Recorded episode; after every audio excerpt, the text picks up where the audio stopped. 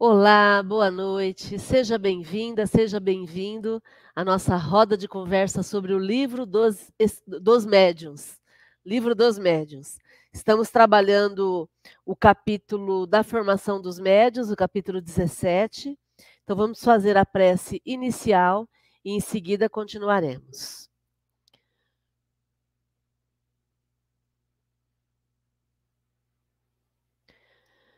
Jesus querido, Mestre amado e benfeitor de nossas vidas, queremos te agradecer pela oportunidade do estudo que nos ilumina, o estudo que facilita o entendimento e a nossa vivência aqui na Terra, e o estudo que fundamenta os passos que vamos dar, as decisões que tomamos, os atos da nossa vida cotidiana. Que continuemos nesse foco de aprender, crescer e mudar e que façamos da nossa vida a grande oportunidade de mudança, de transformação, de aproveitamento dessa encarnação que temos nas mãos. Gratidão, Jesus, gratidão, amigos espirituais, e que seja uma noite muito produtiva. Muito bem. Quero dar as boas-vindas aqui para a Adriana. Seja bem-vinda, Adri. Bem-vinda, Rê dar as boas-vindas para o pessoal que está no YouTube. E a gente vai começar. Semana passada nós tínhamos uma dúvida a respeito do estudo com relação às, aos cristais de apatita na, na glândula pineal. E a Regina foi pesquisar isso para nós e vai nos explicar agora. A dúvida que a gente tinha é a seguinte: quem tem mais cristais de apatita tem que tipo de mediunidade? Né? Então foi essa a nossa dúvida. E aí, Rê? Então, na pesquisa que eu fiz com o Dr. Sérgio Felipe, ele fala que os cristais de apatita estão na nossa glândula desde criança, né? Quando a gente é criança, ele é repleto de cristais. Por isso que a criança, eles costumam falar que a criança tem um pé aqui e um pé no mundo espiritual, porque ele é cheio de cristais. Quando é na glândula adulto, pineal. É na glândula pineal. Geralmente, quando adulto, não existe a, as, as, os cristais, ele desaparece. Mas quando tem a mediunidade, então é assim, na mediunidade continua as, as, os cristais. Então, quando, quando tem bastantes cristais, o tipo de mediunidade é o de, de incorporação. Ele só fala assim, incorporação, todo tipo de incorporação, psicografia, psicofonia. E quando não existe os cristais, é o desdobramento, a mediunidade de desdobramento. E esse ele, ele, ele relata, ele fala muito sobre o René Descartes, porque o René Descartes sempre fez uma estudo sobre a glândula pineal, era uma, uma coisa que ele estudava sempre, tanto que é que o Descartes sempre fala, fala nas pesquisas dele que a glândula pineal é a morada da alma, que é, é, é como se ele, que nem você sempre fala, que é o, uma antena que liga o mundo espiritual e o mundo corporal. Que ele fala que, na verdade, existe dez é, dez dimensões diferentes e que a gente vai captando essas dimensões, que é o que faz a mediunidade, a comunicação mediúnica, são as dimensões. Legal, Rê, perfeito. Gratidão pela pesquisa. Muito bom. Doutor Sérgio Felipe de Oliveira sempre nos ensinando aí, né? Muito bom. Gratidão, Rê. Vamos dar as boas-vindas aqui para Bruna Batista. Boa noite, Bruna. A Bruna está aqui em Rio Preto dar as boas-vindas para o Evandro Oliva. Boa noite. Obrigada pelos, pelo Meninas, muito bom. O Evandro também está em Rio Preto. E vamos lá. Nós estamos vendo o capítulo da formação dos médiums e nós começamos a estudar o item 203 da semana passada. Então, eu vou fazer um breve resumo para a gente continuar nesse item. No 203, o Kardec está explicando que é muito natural que quem tenha mediunidade queira conversar com quem conheceu e que já desencarnou. E aí ele pede para a gente moderar a nossa impaciência. Por quê? Porque nem sempre quem desencarnou está disponível para poder fazer comunicação com a gente que está aqui na Terra. Em primeiro lugar, tem que haver uma relação fluídica entre o médium e a pessoa que desencarnou. Além disso, é, o médium é que tem que ter a aptidão necessária para se colocar em comunicação com determinado espírito. E aí, então, existem situações que ele explica que são assim. Pode ser que o espírito pode dar-se, pois, que aquele com quem o médium deseja comunicar-se não esteja em condições propícias para fazê-lo. Então, às vezes, eu quero que alguém se comunique comigo, mas a pessoa, o espírito, agora, ele não está em condições de se comunicar.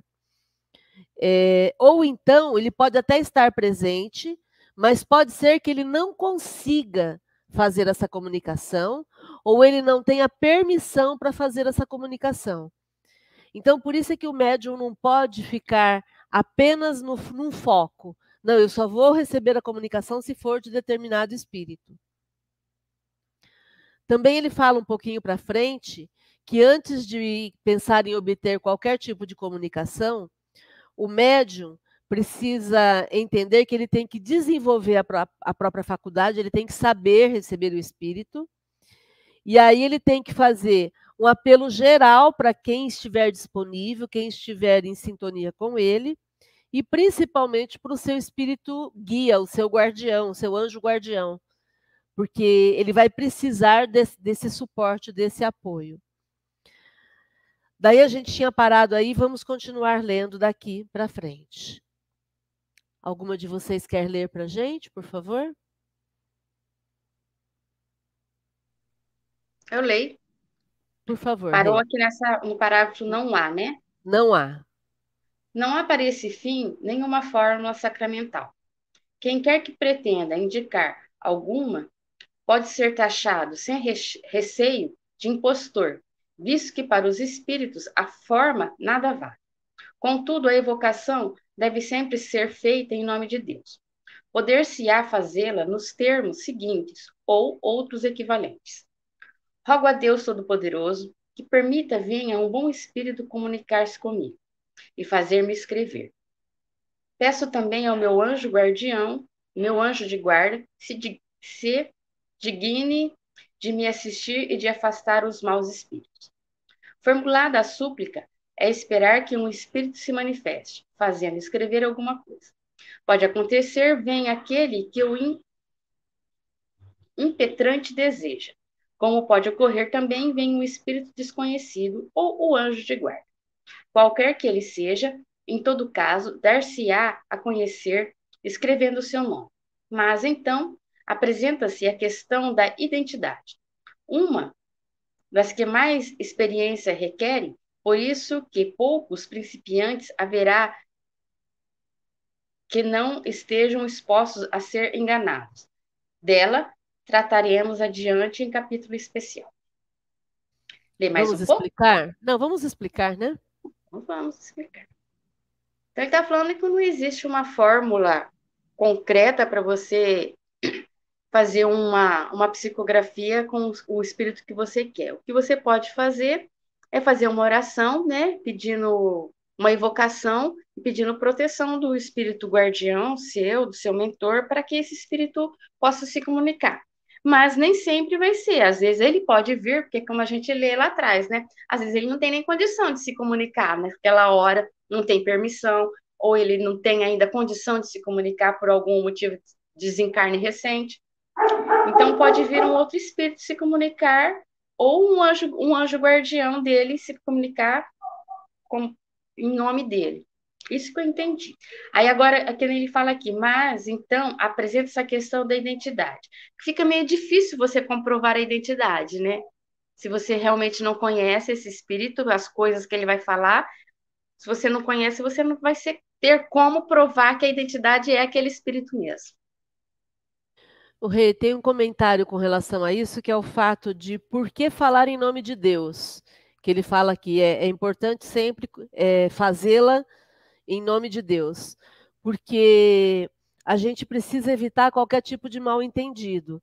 Então, quando você está lidando com os espíritos, em especial, como eles estão em, em posição privilegiada, porque eles são invisíveis para nós, é importante que a gente defina e deixe bem, bem explicado para eles qual é o nosso objetivo. Entendeu? Então, quando eu falo em nome de Deus, eu estou é, dizendo qual é o meu propósito, o que, que eu quero. Eu estou querendo fazer algo bom, eu não estou brincando, eu não estou prejudicando ninguém, eu estou ali interessada em ser útil, em, em ouvir o espírito, em, em, estou pedindo que ele responda os meus questionamentos. Quer dizer, a intenção tem que ser, tem que ficar bem explicada, né? Para que porque ah, mas o espírito não consegue perceber a minha intenção. Se ele for um espírito menos evoluído, não consegue. Ele não vai conseguir ver o que eu, é, é, é ler o meu pensamento. Ele não vai ter habilidade para identificar qual é a minha intenção. E por isso a importância da gente sempre se identificar, né? A gente vê muito isso em filme, né? Quando as pessoas vão trabalhar com a parte da espiritualidade, elas sempre falam dessa forma, né? E aqui não é uma questão de fórmula, não é uma questão de, de, do, de ritual. É uma questão de explicar qual é a minha intenção. Né? Só quero deixar isso bem explicadinho. Quero dar as boas-vindas aqui para o Jorge e para a Malu, sejam bem-vindos. Dar as boas-vindas para a Helenilda Mira de Salvador, seja bem-vinda. Para Elide Augusto e o senhor José aqui de Rio Preto, sejam bem-vindos. Muito bom, vamos seguindo. Você quer terminar de ler, Rê? Termino. Quando queira chamar determinados espíritos, é essencial que o médium comece por se dirigir somente aos que ele sabe serem bons e simpáticos e que podem ter motivo para acudir ao apelo como parentes ou amigos. Então, também aqui é importante você dar o nome né, do espírito que você quer que incorpore. Se você está fazendo uma invocação, você tem que falar o nome da, do espírito que você quer que se comunique. Neste caso, a invocação pode ser formulada assim: Em nome de Deus Todo-Poderoso, peço que tal espírito se comunique comigo. Ou então, peço a Deus Todo-Poderoso permissão de tal espírito se comunique comigo. Ou qualquer outra forma que corresponda ao mesmo pensamento. Não é menos necessário que as primeiras perguntas sejam concebidas de tal sorte que as respostas para, possam ser dadas por um sim ou não, como por exemplo, como por exemplo, está aí? Queres responder-me? Podes fazer-me escrever? E etc. Mais tarde, essa precaução se torna inútil. No princípio, trata-se de estabelecer assim uma relação. O essencial é que a pergunta não seja fútil, não diga respeito a coisas de interesse particular e, sobretudo, seja a expressão de um sentimento de benevolência e simpatia para com o espírito a quem se é dirigida. Veja adiante capítulo especial sobre as evocações.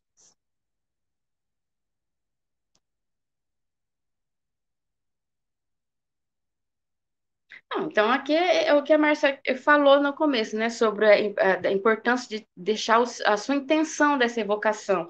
Por isso, da prece de Deus, você está deixando expressa ali a sua, a sua intenção de uma coisa boa. E, e fazer as perguntas, ele fala assim, primeiro fazer as perguntas, é você mesmo que está aí, está aí, quer responder, não, não querer forçar o espírito a, a se comunicar perguntar primeiro se é ele mesmo, se ele tem vontade de se comunicar, se ele pode responder as perguntas que vai ser feita, para depois eles entrarem na, na, na, na, nos questionamentos mesmo. É, e aí vamos lembrar que essa reunião de evocação que ele tá, a que ele está se referindo é feita dentro do, da, do, do centro espírita, dentro da casa espírita, é feita com um propósito de esclarecimento das pessoas que estão ali e que e não é em hipótese alguma para responder a perguntas fúteis ou perguntas particulares que, que não sejam de benefício comum. É, por que, que é importante a gente colocar aí? Porque tem muita gente que brinca com mediunidade. Né? E aí, a hora que, eu, que a gente lê aqui, estás aí, dá até um arrepio, né? Já pensou você perguntar para um espírito? Tem alguém aí? Alguém, e aí responder? Né? Aí ouvir uma pancada, um barulho, alguma coisa assim. Quer dizer, é, mediunidade não é brinquedo. Né? Fenômeno mediúnico não é entretenimento. Né? A mediunidade é algo muito sério e que é utilizada com fim sério, com objetivo de orientar, de socorrer, de, de amparar. e não pode ser usada como uma brincadeira, né? E aí a gente sempre lembra a respeito da brincadeira do copo, que de brincadeira não tem nada, né? Mexer com os espíritos não é uma brincadeira, mexer com os espíritos é algo muito sério e que o espiritismo trabalha de uma forma muito correta dentro desse modelo que é o livro dos, dos, dos médiums. Sempre eu vou lembrar isso. Olha aqui, ó. Quando você vê, vai lá no livro dos médiums, a gente vê lá, ó, é, o livro dos médiuns ou o guia dos médiuns e dos evocadores. Então tá aqui, ó. É um guia, não é brinquedo. É um guia para ser aprendido e para ser seguido. Então a gente está falando de algo muito sério, né, Rê? Essa semana eu gosto de assistir, eu, gosto de televisão até tarde, né? Aí tem um programa no GNT que é do, do Porchat, né? Que história é essa, Porchat? Aí essa semana eu estava assistindo, eu não me lembro que ator que foi. Ele estava contando que quando ele era criança, ele tinha uns 15, 14, 15 anos, ele tinha uma amiga que é, os pais tinham ido para os Estados Unidos e compraram essa tábua de Ouija. Aí trouxe, aí vamos fazer uma sessão em minha casa. Aí juntou todo mundo, ele falou que ele foi e tal, e começou a brincadeira. Ele falou que realmente todo mundo colocou os dedinhos em cima daquele triângulo e fazia pergunta, e o triângulo começou a andar, tudo. Diz que foi a maior festa tal. Só que depois ele falou assim: acabou a sessão, acabou tudo. Falei, quem disse que, que ficou tudo bem? Ele falou assim que a casa da, desse, dessa amiga começou a acontecer um monte de coisa, um monte de coisa, que a mãe teve que procurar uma médium, uma médium foi lá fazer uma, uma sessão mediúnica realmente verdadeira na casa para poder o espírito que tinha ficado lá se acalmar e ser retirado. Por isso que a, gente, a sempre fala, não é brincadeira. Não, e é interessante porque aí a gente junta a, a fórmula explosiva, que é trabalhar a mediunidade sem entendimento, sem conhecimento, sem saber lidar direito, é, com jovens que estão com a energia mediúnica lá em cima por conta dos hormônios. Né? O jovem tem uma potência mediúnica muito alta por conta da, da questão hormonal. E, e aí fazer isso sem controle, sem, sem, sem fim útil, né? sem objetivo útil, apenas por brincadeira. Então é óbvio que vai atrair algum espírito brincalhão. E é exatamente isso. Daí depois vai pedir socorro para quem entende um pouquinho do, do riscado, né? Muito bom. Muitas vezes no, no centro mesmo, na, no, trabalho que a gente faz, às vezes tem uns que dá trabalho e é difícil lidar. Imagina se não tiver um apoio, lá com todo o apoio, com toda a assistência, tudo, né? Antigamente era muito comum fazerem reunião mediúnica dentro das casas, porque os centros espíritas eram dentro de casa, né? Eu a Adriana e a dona Elídia mesmo frequentamos é, centros espíritas que eram num, num, cômodo dentro da casa, né? Isso quando não, quando, quando não era na sala da casa, né? Mas isso era uma outra situação que era uma condição daquela época. Ninguém tinha dinheiro para alugar um, um imóvel ou tinha é, é, como manter um imóvel onde funcionava o centro espírita, né? A gente vê até no, no próprio GEOL, né? A gente tem despesas fixas, então, quer dizer, é, é um, um desafio todos os meses. Então, em função disso, muitas pessoas antigamente faziam nas, nas casas mas a gente sabe que tem que ter toda uma proteção, todo um envolvimento. No livro Os Mensageiros, é, tem, tem, eu acho que é nos Mensageiros que tem lá a, a explicação de um centro espírita que, que acontece no Rio de Janeiro, é, e a pessoa reservava um cômodo da casa para esse fim e tudo mais, né? Mas é isso, não é brincadeira não. E a gente precisa falar sobre isso, porque é impressionante a quantidade de pessoas, como esse caso que a Regina contou, que são desavisadas, que não sabem que isso não é brincadeira, né? É impressionante. As pessoas acham que acham graça, se divertem com isso e não, e, e não percebem que estão mexendo com, com pólvora, né? É bem isso. Eu vou dar as boas-vindas aqui para Marta Auxiliadora Ferreira, que está lá no Mato Grosso. Seja bem-vinda, Marta. Muito bom. Muito legal. Depois conta para nós aí o nome da cidade, que eu nunca lembro o nome da cidade. É, eu sei que é um nome diferente, mas agora eu não lembro. Depois você conta para gente aí. Vamos lá, Rê?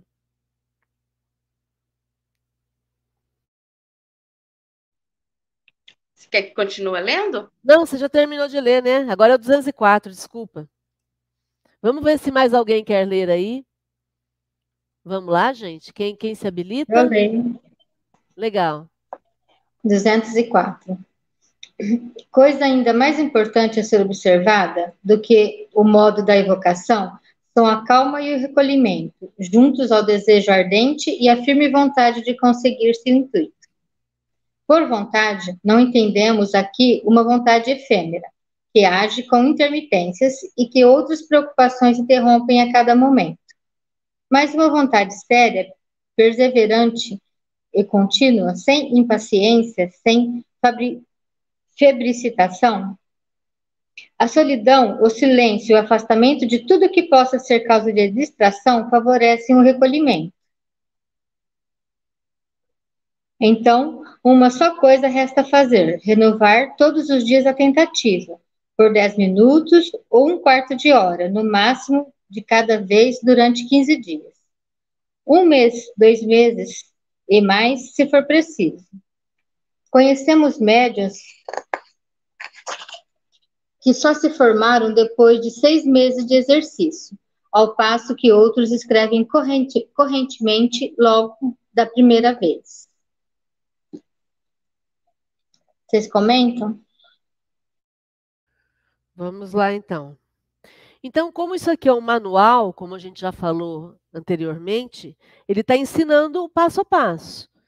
Então, ele coloca que é muito importante ter-se a calma, ter-se o recolhimento. O que é o recolhimento? É, um, é um, aquela postura de respeito diante do ato. Não é uma brincadeira, não é uma festa. Então eu preciso ter reverência, ter recolhimento no momento que eu estou entrando em contato com os espíritos. É...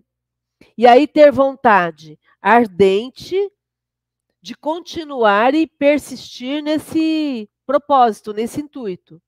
E o que, que ele chama de vontade, é, é, de uma firme vontade? É uma vontade séria, perseverante, contínua, com paciência, sem muita, muito auê, né? Aquela coisa séria mesmo, né? Ele fala em solidão, silêncio, afastamento de tudo que possa distrair. E aí renovar essas tentativas todos os dias, segundo ele coloca aqui, por 10 minutos, ou por um quarto de hora, então por 15 minutos, durante 15 dias, durante um mês, durante dois meses. E aí ele diz que existem pessoas que conseguiram isso depois de seis meses de exercício. Por quê? Porque, na verdade, se o corpo físico já tem a mediunidade, o que é preciso é o treino, é o, o médium ter a habilidade de lidar com o próprio corpo de entrar em contato com os espíritos e de permitir que os espíritos façam essa associação dos fluidos, essa junção dos fluidos do médium com o fluido do espírito. Então, muitas, é, é, uma, é um laboratório de química, onde eles vão misturar os fluidos do médium com os fluidos do espírito. E ao misturarem isso, eles vão verificando o que, que é que resulta. Por isso que muitas vezes a pessoa tenta, tenta, tenta e não tem nenhum resultado. E de repente deslancha a mediunidade. Não é que de uma hora para outra deslanchou. É que ela está se colocando em recolhimento, está se colocando à disposição, e aí ela está pronta para fazer esse contato. E, naturalmente, os espíritos também estão fazendo o processo de lá para cá. É igual quando a gente instala, nós instalamos o som do Geol, por exemplo, agora, o novo som, e aí a gente vai lá e o, Evandro testa, e liga um plug, e liga outro, e aí vai testando, testando, testando até encontrar um, uma forma em que o som fique melhor, fique mais cristalino, sem nenhuma interferência. Então é isso que os espíritos fazem com a gente quando a gente está modulando, né, um pouquinho para frente, um pouquinho para trás. eles estão modulando a nossa mediunidade. Nesse aperta botão, desaperta botão, né, faz conexão, desfaz conexão, nós vamos encontrando o nosso ponto de equilíbrio para poder fazer a comunicação de forma mais limpa. Por isso é que preciso calma, recolhimento, perseverança, é, esse dia a dia de, de treino. Né? Por isso que o médium, depois de um certo tempo, ele faz a, o processo mediúnico com muita tranquilidade. O exemplo que eu sempre costumo usar é o de dirigir. Né? Quem dirige sabe disso. Quando a gente está aprendendo a dirigir e vamos mudar as marchas, a gente tem que fazer lá o famoso H, né? Com as marchas, e a gente faz até com o corpo, né? Então vai para lá e vem e volta. A gente dirige também com o corpo, né? Hoje em dia a gente tem até câmbio automático. Para que mudar marcha? Então, com a prática e com a evolução e com o progresso, a gente vai aprendendo a fazer de forma mais simples e vamos usando também toda a tecnologia de uma forma mais tranquila. E aí fica, tudo vai fluindo, né? Comentários.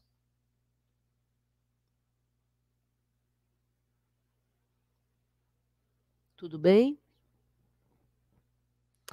Então vamos para frente. 205, quem vai ler agora? Eu posso ler, Márcio. Por favor, Jorge. 205. Para se evitarem tentativas inúteis, pode consultar-se por outro médium, um espírito sério e adiantado. Deve, porém, notar-se que, quando alguém inquire dos espíritos se é médio ou não, eles quase sempre respondem afirmativamente, o que não impede que os ensaios resultem infrutíferos. Isso se explica naturalmente. Desde que se faça ao espírito uma pergunta de ordem geral, ele responde de modo geral. Ora, como se sabe, nada é mais elástico do que a faculdade mediúnica, pois que pode apresentar-se sobre as mais variadas formas e em graus muito diferentes. Pode, portanto, uma pessoa ser, ser médium sem dar por isso, e num sentido diverso daquele que imagina. A esta pergunta vaga, sou médium? O espírito pode responder sim. A esta outra mais precisa, sou médium escrevente? Pode responder não. Deve também levar-se em conta a natureza do espírito a quem é feita a pergunta. Aos tão levianos e ignorantes que respondem a torto e a direito, como verdadeiros estúrdios. Por isso, aconselhamos se dirige ao interrogante a espíritos esclarecidos, que geralmente respondem de boa vontade essas perguntas e indicam o melhor caminho a seguir-se, desde que haja possibilidade de bom êxito.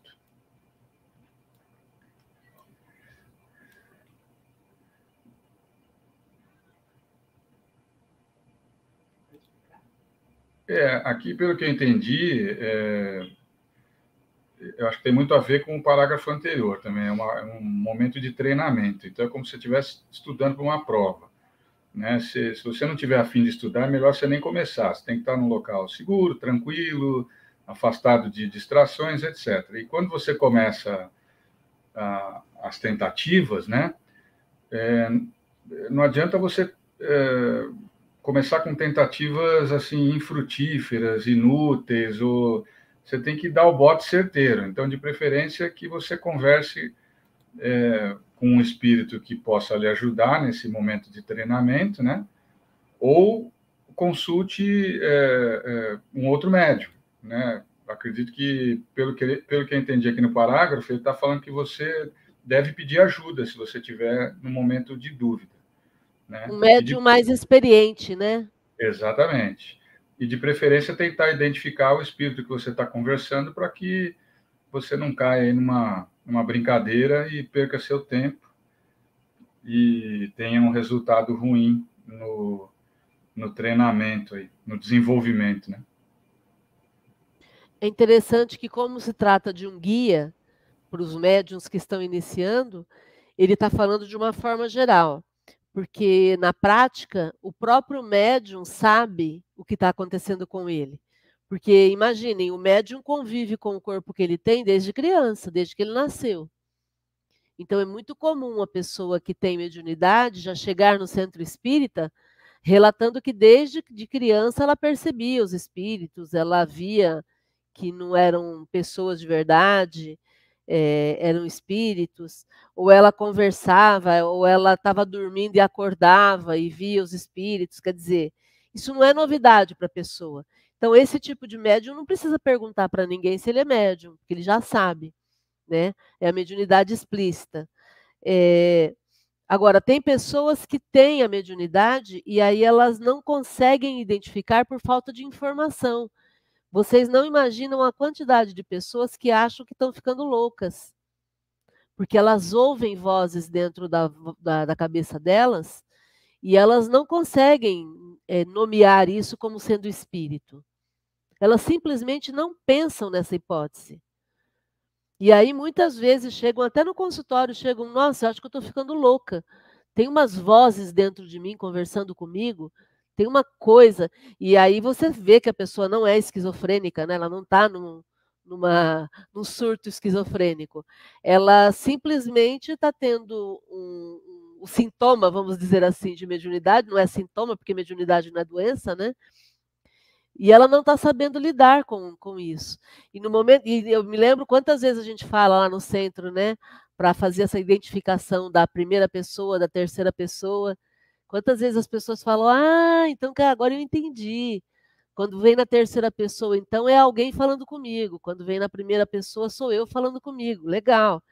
Então, é, essa formulazinha simples faz com que a gente identifique.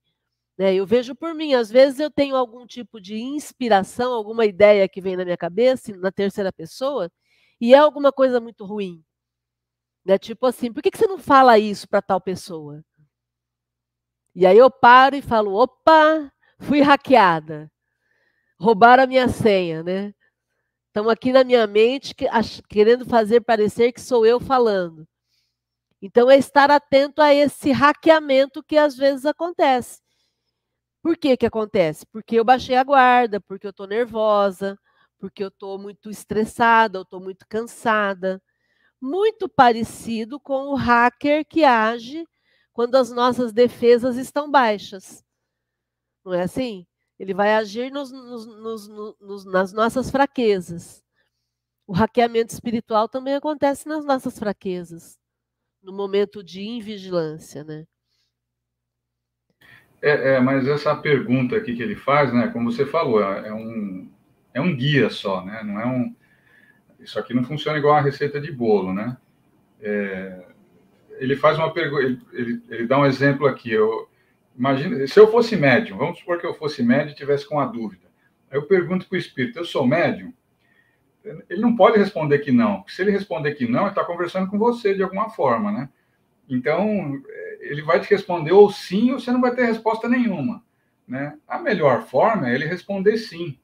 É, se eu fosse médium e perguntasse para o espírito, tivesse em dúvida, eu perguntasse, sim, você é médium, sim. Pô, me daria uma segurança, uma tranquilidade muito grande para eu continuar nessa atividade. O duro é quando você não tem resposta nenhuma e continua provavelmente vendo coisas ou passando por algumas situações e que você fica com mais dúvida ainda, porque você pergunta, pergunta e não vem resposta nenhuma, né? Então, eu acho que a única resposta que tem para essa pergunta é sim, as outras impossível é te responder que não. Então, e o ideal é que ele não te fale nada, sabe, Jorge? Porque é você, é a você que cabe essa análise. Entende? Porque os espíritos não estão à nossa disposição para nos orientar mediunicamente. A gente já tem o um manual aqui. Entendeu? Eu é que aprenda a lidar com o meu instrumento, com, com, com esse instrumento, essa antena mediúnica que eu tenho, que eu tenho. Eu que aprendo a lidar com isso. Porque nem sempre os médiums vão estar à nossa disposição, né? Então é assim, é, se eu entro no carro, eu tenho que saber dirigir.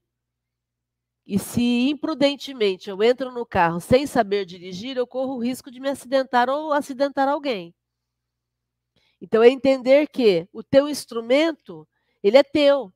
E é você quem tem que, que lidar com isso. Ah, mas eu não tenho conhecimento.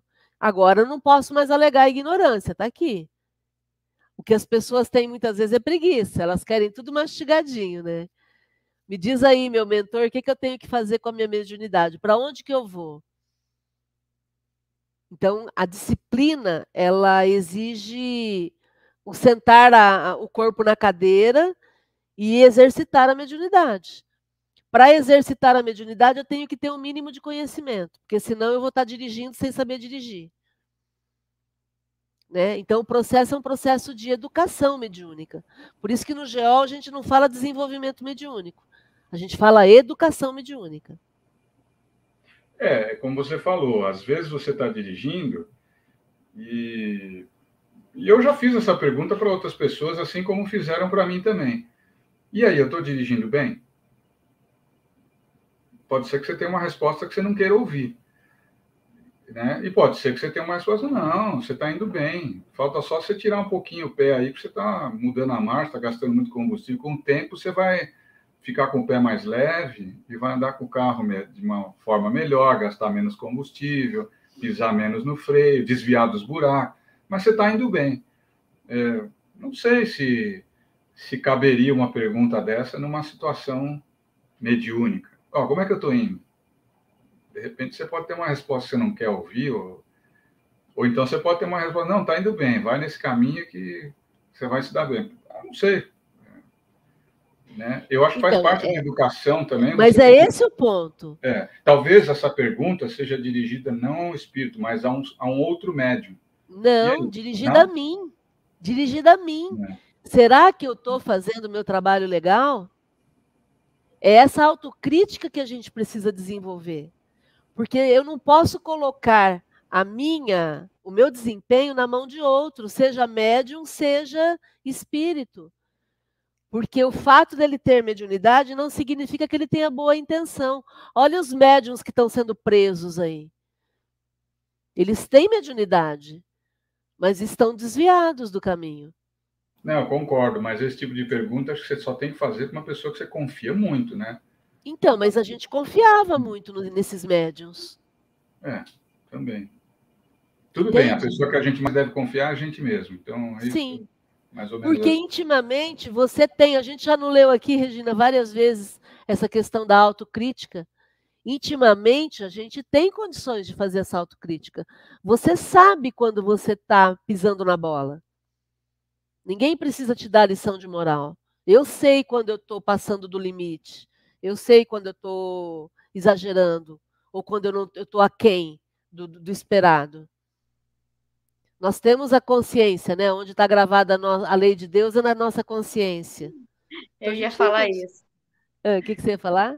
Eu ia falar isso, que a lei de Deus está gravada na nossa consciência. Nós temos, tu, nós temos conhecimento de tudo, é só a gente prestar atenção. A questão é que a gente tem preguiça de fazer autoanálise, né? Santo Agostinho falava que o ideal era todos os dias antes de dormir nós fazermos uma autoavaliação. E aí depois fazermos a nossa transformação. E o Santo Agostinho é a pessoa ideal para falar isso, né? Porque antes de ser Santo Agostinho, ele foi uma pessoa com uma vida completamente devassa. Percebe? Ele, ele não foi iluminado desde sempre. Houve um momento na vida dele em que ele se transformou. E por isso é que ele fala com tanta propriedade. Porque chegou o um momento em que ele parou e falou: opa, peraí, eu estou me desviando do, do, do meu objetivo, deixa eu dar uma focada aqui. Por isso que, que tem a fala de Jesus, né? Meu pai não, não, meu pai não está interessado no pecado, e sim no pecador. A gente até questiona se Jesus teria falado isso, porque a palavra pecado não era uma palavra comum na época. Mas, de qualquer forma, meu pai não está interessado em quem em, em, é, no erro que foi cometido.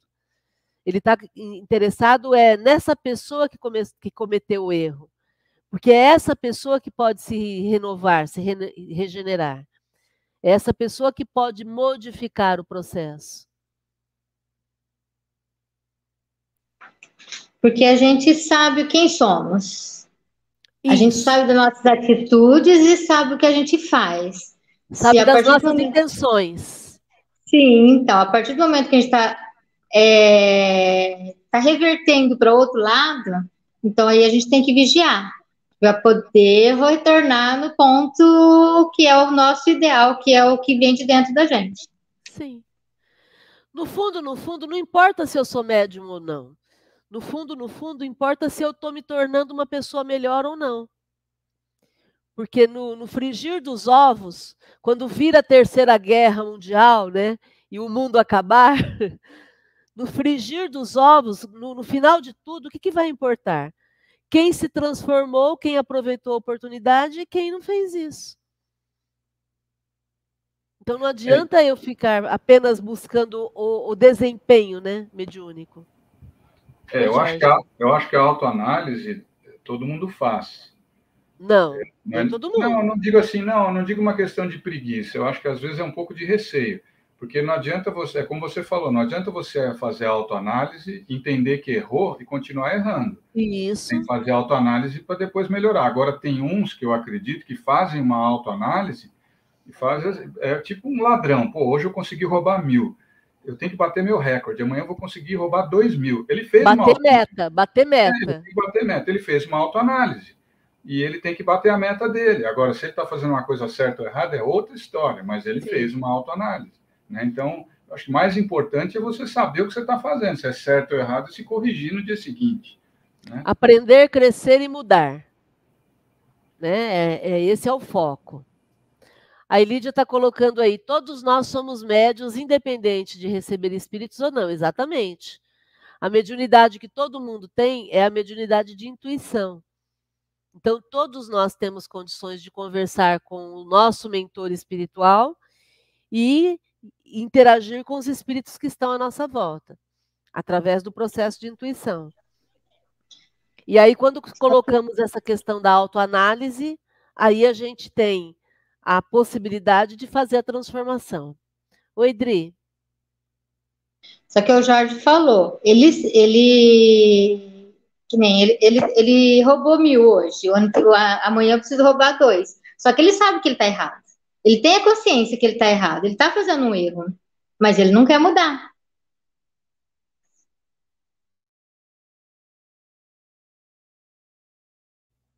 Exatamente. Ok. Vamos para frente? Próximo item, 206. Quem vai ler?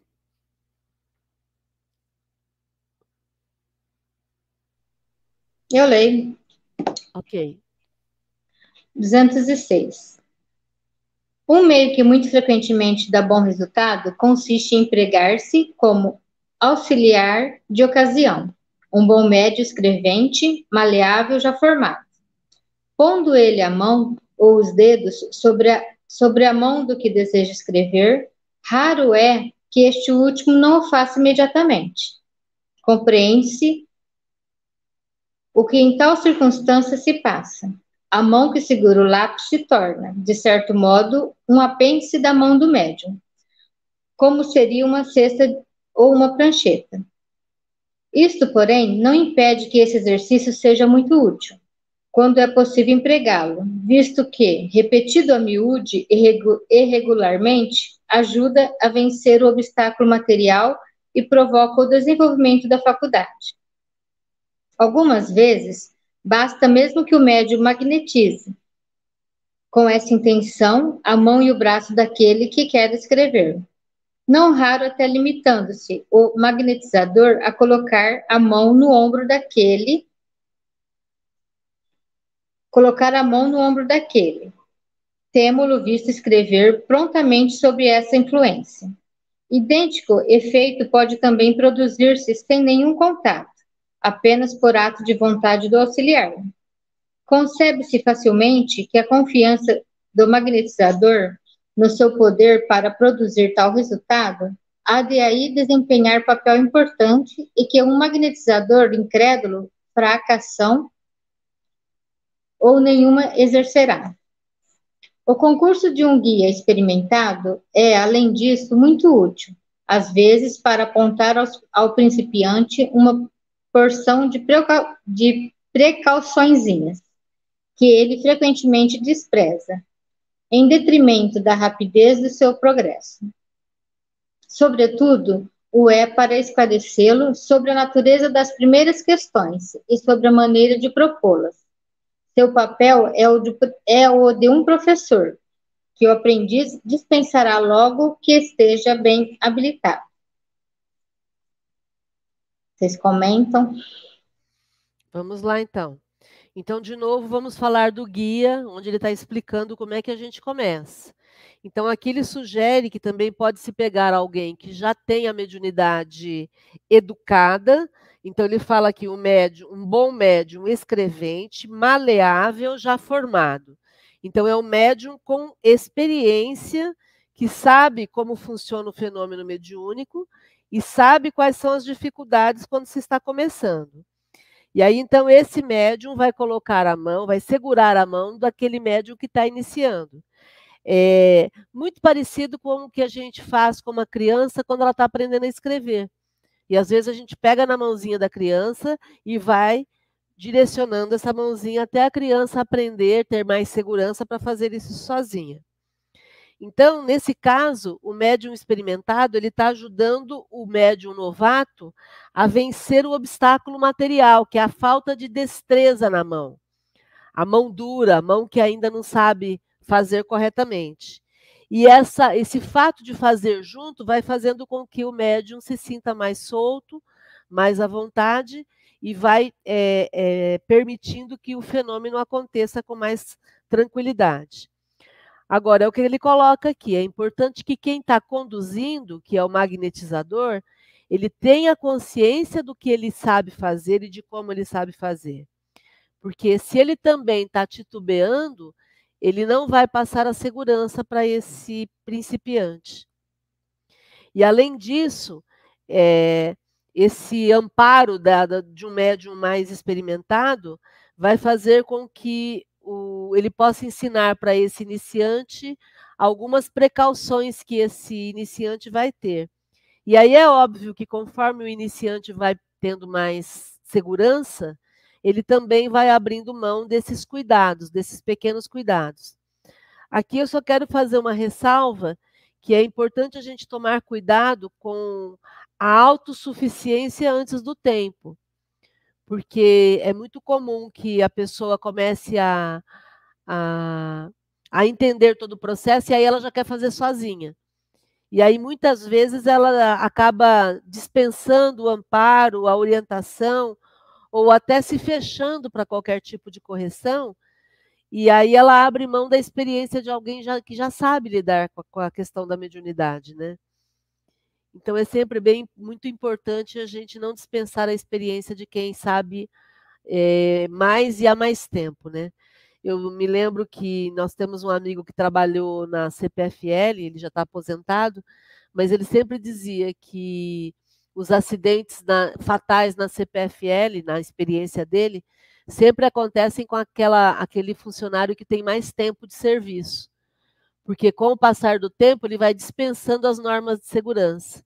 Então, ele já está todo confiante, então ele não coloca o cinto de segurança na escada, ele já está todo confiante, ele não vai seguindo o protocolo de segurança, né, agindo dentro das normas de segurança. É, e eu que trabalhei em CIPA, né, em Comissão de, de Prevenção de Acidentes dentro de empresa, é exatamente isso. É, a gente nunca pode dispensar as normas de segurança, seja no, no, no desempenho do dia a dia, seja na, na, no desempenho da mediunidade ou qualquer outra atividade, né? E aqui mais ainda a gente precisa contar com a experiência de quem tem mais é, contato com os espíritos. Alguma pergunta, algum comentário? É, o excesso de confiança, né, Márcia? Que nem você falou da CPFL, eu já trabalhei é, com esse tipo de pessoal e realmente os mais novos são os que sofrem menos acidentes. Os mais, os mais novos sofrem acidentes assim mais simples, por besteira. Os mais velhos acabam sofrendo acidentes mais graves, porque ele fica confiante e o que a gente falava lá, principalmente, ele perde o medo com o tempo você vai perdendo o medo das coisas e você vai baixando a guarda e relaxando. É aí que mora o perigo.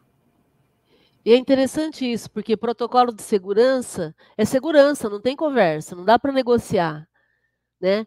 Por exemplo, tem uma outra estatística que mostra que a maioria dos acidentes acontecem é, no entorno da sua casa. É, a, a, maioria dos acidentes com carro é, acontecem no entorno da sua casa, porque normalmente a pessoa vai chegando perto de casa, ela solta o cinto de segurança. Ou então ela vai, vai sair para ir duas quadras de casa, ela não usa o cinto de segurança, por exemplo. Né? Então, isso é estatística, isso não sou eu que estou falando. Né? Então, é um desafio para a gente. A gente entender que norma, com, com normas não se brinca.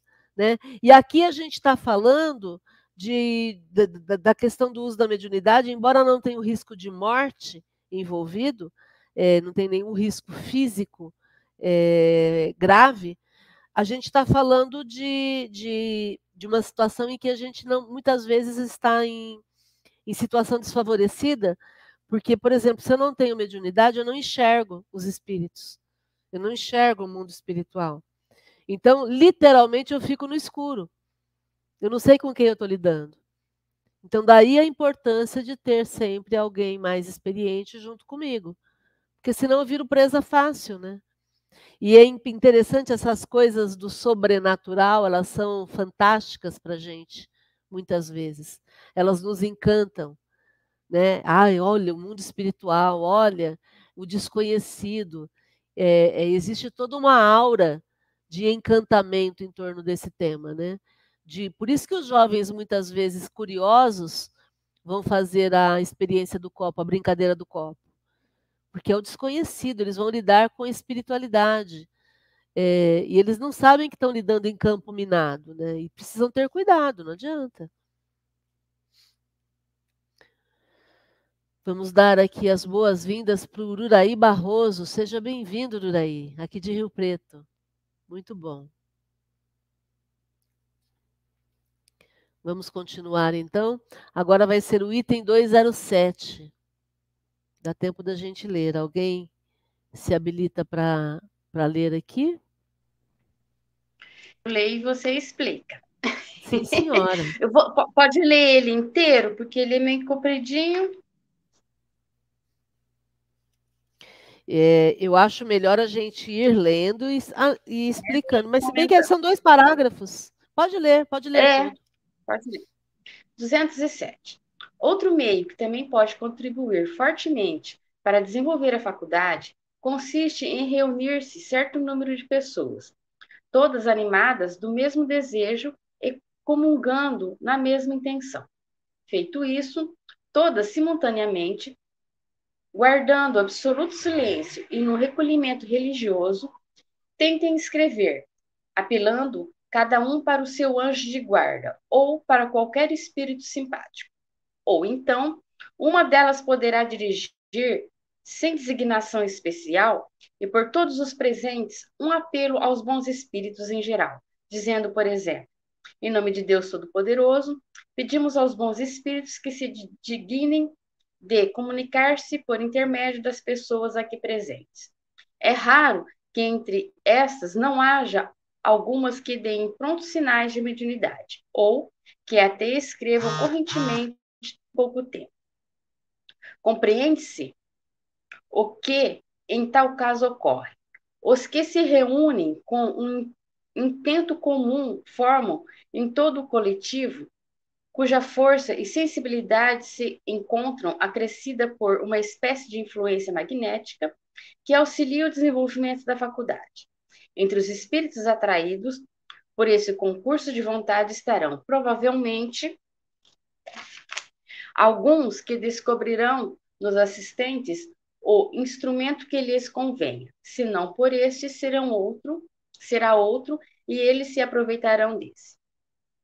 Este meio deve, sobretudo, ser empregado nos grupos espíritas a quem falta médiums ou que não as possuam em número suficiente.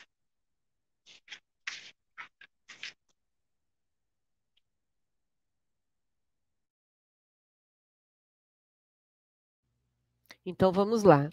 Então aqui é, um, é uma questão específica para aqueles centros espíritas que não tenham médiums ostensivos trabalhando.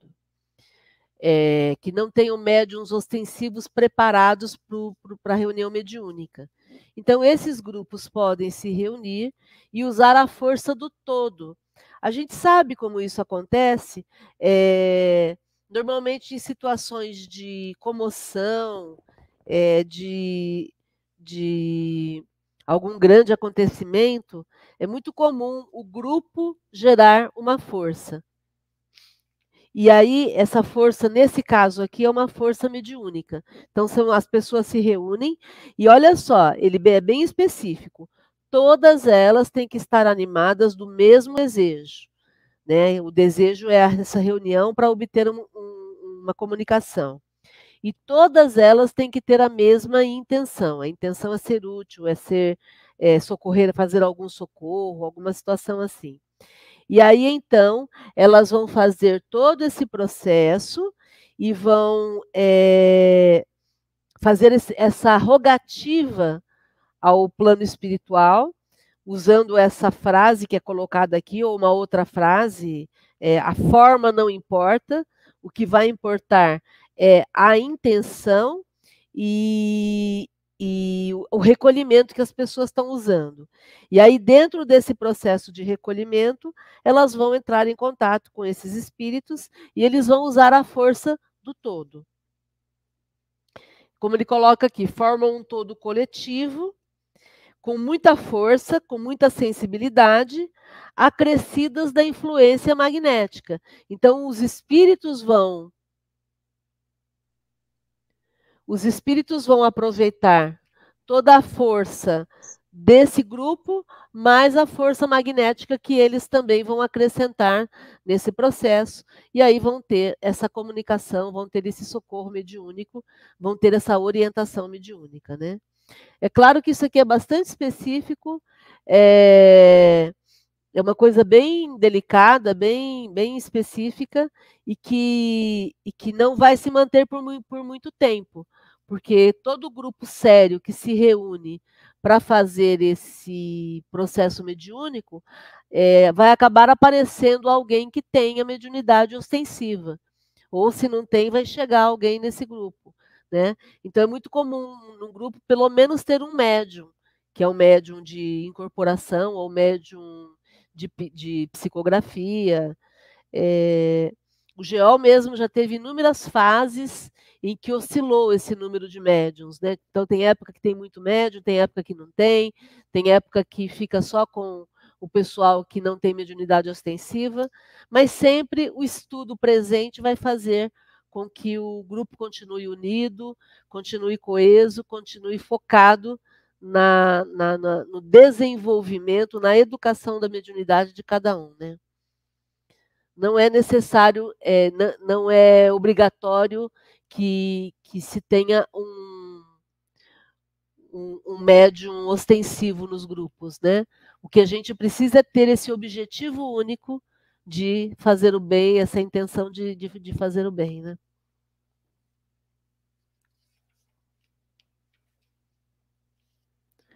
Algum comentário sobre isso? Regina quer falar alguma coisa? A gente que trabalha mais tempo com relação a essa área, né? Alguma pergunta? Legal. Bom, a gente vai interromper aqui. E aí vamos continuar a partir da próxima reunião. Esse é o capítulo que mexe muito com a gente, porque vai dando orientações bem básicas, né, princípios bem básicos, para a gente poder corrigir os nossos rumos da, da, da nossa própria mediunidade. E tem sido bem interessante poder discutir isso com vocês. Vamos fazer então a prece de encerramento. Quem se habilita?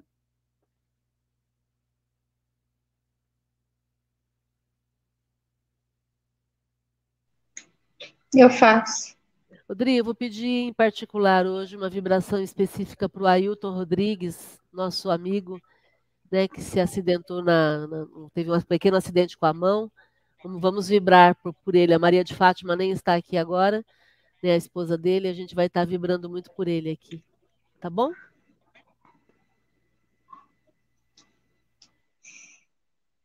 Agradecemos por mais um dia de estudo, de entendimento, de palavras maravilhosas, que possamos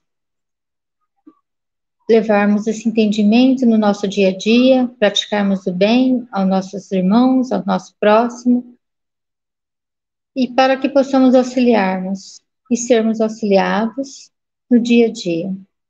Pedimos pelo Ailton Rodrigues, pela sua recuperação, que ele possa ser amparado e auxiliado pelo seu mentor, pelos espíritos amigos, que logo esteja em seu lar, no seu dia a dia. Que possamos vibrar por ele, não só hoje, como todos os dias, para que ele se restabeleça. Agradecemos, Senhor, pelo mais um dia, mais um estudo, que possamos estarmos sempre com muita paz, muito amor e muito carinho no nosso dia a dia. Que assim seja. Gratidão, muito bom, Dri. Gente, fiquem bem, se cuidem. Até segunda-feira no nosso próximo estudo com a Regina. Gratidão, viu? Boa noite. Boa noite. Beijo.